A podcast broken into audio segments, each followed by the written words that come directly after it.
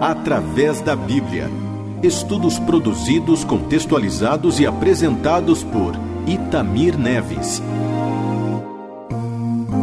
Idealizado por J. Vernon Magui.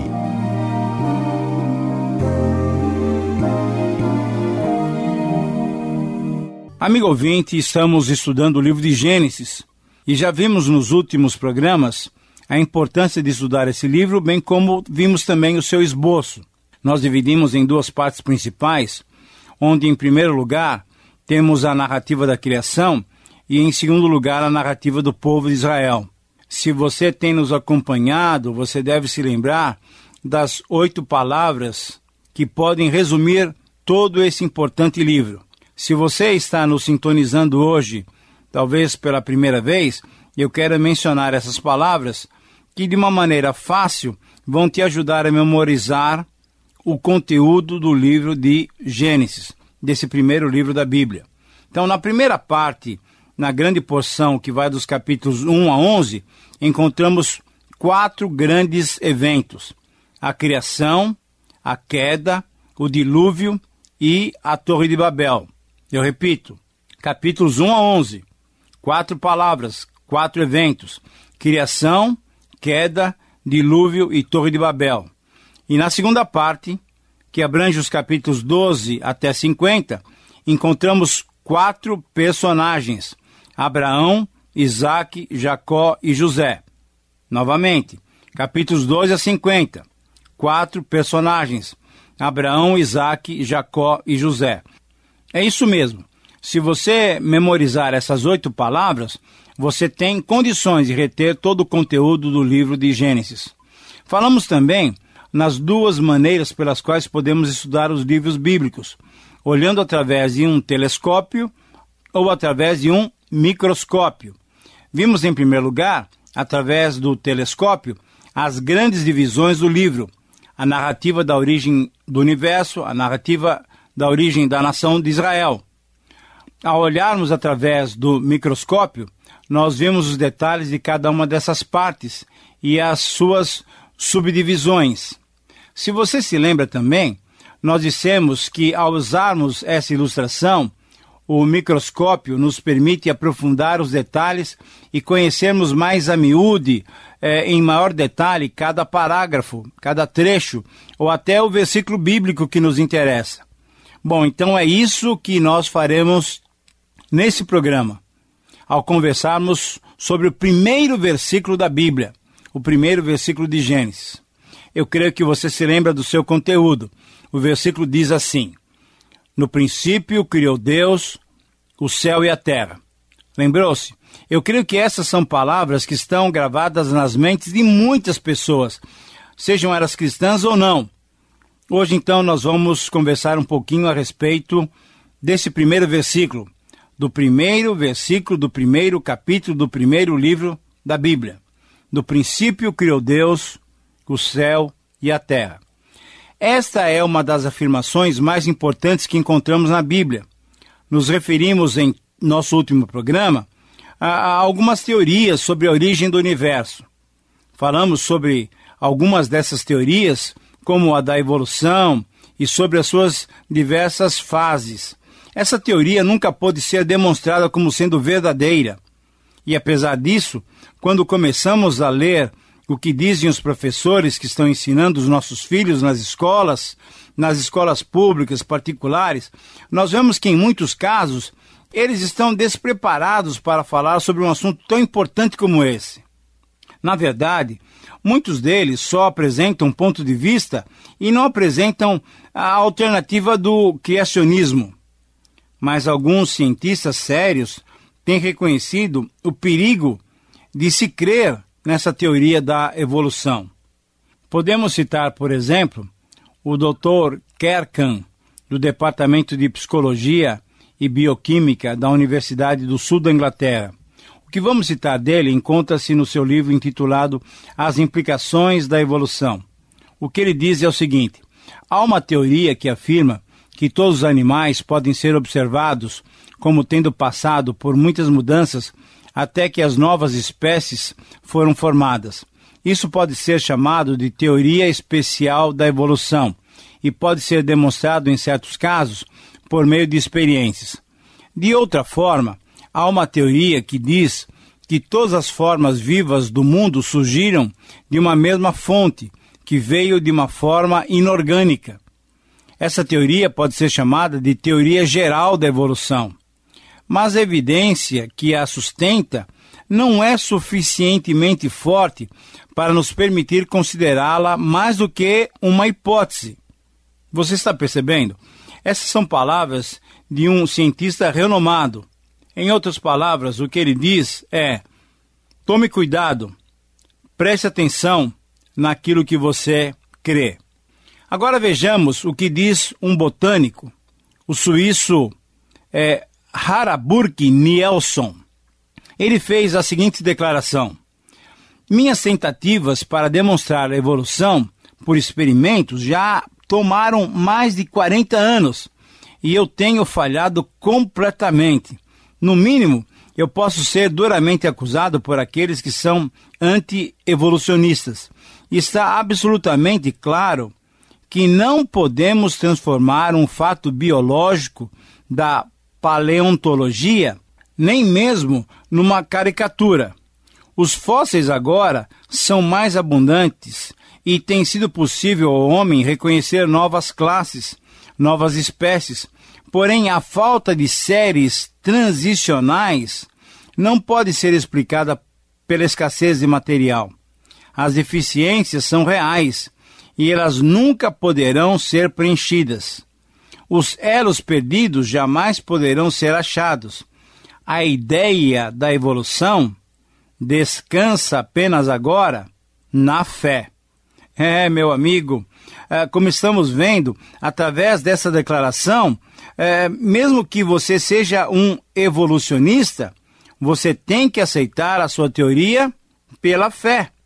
Pode-se dizer que esta e outras teorias foram especulações da mente humana, tentando entender a origem da raça humana. Mas temos que admitir que muitos ainda aceitam essas hipóteses como sendo um fato. Em nossa opinião, entendemos que é melhor aceitar pela fé a palavra de Deus e a sua narrativa sobre a criação. A narrativa de Deus, de um Deus sábio que ordenou tudo e foi uh, criando tudo de modo bem específico. Eu espero que você concorde comigo que é muito melhor essa posição do que aceitar pela fé essas diversas teorias humanas. Sim, afirmamos isso porque, sendo teorias, você também terá que aceitá-las pela fé. Mas vamos ver o que diz um grupo de teólogos, aliás, teólogos jovens, na sua maior parte, que não querem ser chamados de uh, obscuros intelectuais, e assim eles adotaram aquilo que nós chamamos, ou que nós conhecemos como evolução teísta. Um deles, um desses teólogos, chamado Kurt Matter, formado em religião e ciência, diz o seguinte: quando um teólogo aceita a evolução como processo usado pelo Criador, ele deve aceitar isso firmemente. A evolução não é um processo ordenal, mas contínuo. A idade do ouro para o homem, se ela pode existir, está no futuro e não no passado, continua ele o processo criativo da evolução não poderia ser interrompido por algo sobrenatural. A evolução da primeira célula viva não passou de um estágio para o outro num salto, mas sim através de passos infinitos, por um longo processo. Este é o progresso e este é perfeitamente natural. Mas, querido amigo, podemos dizer ao mesmo tempo que isso é impossível pelo fato de ser um princípio completamente irracional. Uma outra teoria afirma que em algum ponto, há uns 2 bilhões de anos atrás, ou há um bilhão e meio, a vida miraculosamente apareceu na superfície da Terra. E qual a forma que ela tomou? Quais as circunstâncias físicas que a trouxeram? Isso a ciência não sabe, ela não pode responder com certeza. Na verdade, ela não pode responder essa pergunta: o que é a vida? Tudo que podemos dizer, afirmam esses estudiosos, é que através de alguma agência, algumas moléculas adquiriram habilidade para se multiplicarem a si mesmas. Como, como é que você reage a todas essas afirmações? Você não fica surpreso com essas afirmações? Quanto mais conhecemos essas teorias, mais vemos a importância dessa afirmação bíblica. No princípio, criou Deus os céus e a terra. Quem criou o mundo? Deus. Deus criou o mundo do nada. Quando? Não sabemos e ninguém sabe. Muitos dizem que o mundo foi criado há 2 bilhões de anos. Outros dizem que foi criado há milhões de anos. Mas existem alguns que afirmam que o mundo deve ter sido criado há 5 bilhões de anos. Essas hipóteses todas só nos levam a dizer com mais firmeza que ninguém sabe, ninguém tem certeza de quando ocorreu a criação. No princípio, criou Deus o céu e a terra. Isso é o que a Bíblia diz. Isso é o que a palavra de Deus nos confirma. Deus tem a eternidade atrás de si. Não negamos o fato do homem ter uma mente investigativa, mas cremos ser pretensão muito grande do homem afirmar que sabe tudo ou quase tudo a respeito da origem do universo, quando na realidade suas afirmações não passam de hipóteses e teorias. Nós aceitamos as próprias declarações de Deus quando, por meio do salmista, ele nos diz: Quando contemplo os céus, obras dos teus dedos, e a lua e as estrelas que estabelecestes, o que é o homem para que dele te lembres? Essas palavras estão no Salmo 8, versículo 3 e 4. Ou então, no Salmo 19, quando o salmista diz: Os céus proclamam a glória de Deus e o firmamento anuncia as obras das suas mãos. Salmo 19, 1. Mas veja só, também o apóstolo Paulo nos diz: porque os atributos invisíveis de Deus, Assim, o seu eterno poder, como também a sua própria divindade, claramente se reconhecem desde o princípio do mundo, sendo percebidos por meio das coisas que foram criadas. E ainda o escritor da Epístola de Hebreus, no capítulo 11, versículo 3, diz o seguinte: Eu repito, Hebreus 11, 3, nós temos a seguinte afirmação: Pela fé entendemos que foi o universo formado pela palavra de Deus de maneira que o visível veio a existir das coisas que não aparecem. Estamos certos de que a ciência pouco tem a dizer com segurança a respeito da origem do universo, de como o universo apareceu. Por isso, através dos textos que mencionamos, nós somos encorajados a aceitar a existência do mundo por meio da fé. E afinal, em Hebreus 11:6, nós lemos o seguinte: Sem fé é impossível agradar a Deus, pois é necessário que aquele que se aproxima dele creia que ele existe. Muito bem, nós estamos caminhando já para o final do programa, mas é importante que eu lhe diga também o seguinte: certamente Deus planejou tudo isso dessa maneira. Quando lemos o registro em Gênesis sobre a criação e lemos a história da origem do mundo em outras literaturas antigas, nós observamos que todas essas literaturas são de alguma maneira paralelas ao relato do Gênesis. Você, por exemplo, pode comparar o registro bíblico com o registro babilônico. O registro babilônico começa falando sobre o caos e a Bíblia começa falando sobre o cosmos. No princípio criou Deus o céu e a terra. E os corpos celestiais são de Deus de acordo com o registro bíblico. E que não existe nada no mundo senão matéria, o que concorda com a Bíblia. Na teologia da Babilônia existe o politeísmo, a existência de muitos deuses, enquanto na teologia bíblica temos a verdade monoteísta, isso é, que existe apenas um Deus. No registro babilônico, o mundo é a obra de um artista, enquanto na Bíblia, a Bíblia afirma que Deus falou e tudo veio a existir. O registro babilônico é grotesco, mas ao mesmo tempo é puro. O registro da Bíblia é divinamente inspirado e corresponde a uma realidade divina e solene. O registro babilônico está em desarmonia com a ciência moderna, mas é um paralelo com o registro bíblico. É um fato de que quem aceita a teoria da evolução rejeita Deus, rejeita a sua revelação, rejeita a sua palavra. Negar a queda do homem, por exemplo, negar o fato do pecado, é rejeitar a palavra de Deus. Esta é a razão por que podemos rejeitar a teoria da evolução.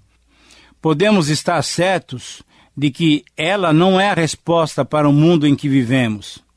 Agora, com certeza surge uma outra pergunta, uma pergunta importante. A pergunta não é mais quem criou o mundo, nem quando ele foi criado, mas por que o mundo foi criado. Quem criou o mundo foi Deus. Mas por que ele o criou? Essa resposta é realmente importante. Nós vamos observar que a palavra de Deus é, tem algumas coisas para dizer sobre isso. Esse universo que conhecemos, esse universo onde nós vivemos, foi criado por Deus para o seu próprio prazer. Isso mesmo, para o prazer de Deus. Ele resolveu criá-lo achando nisto o seu deleite.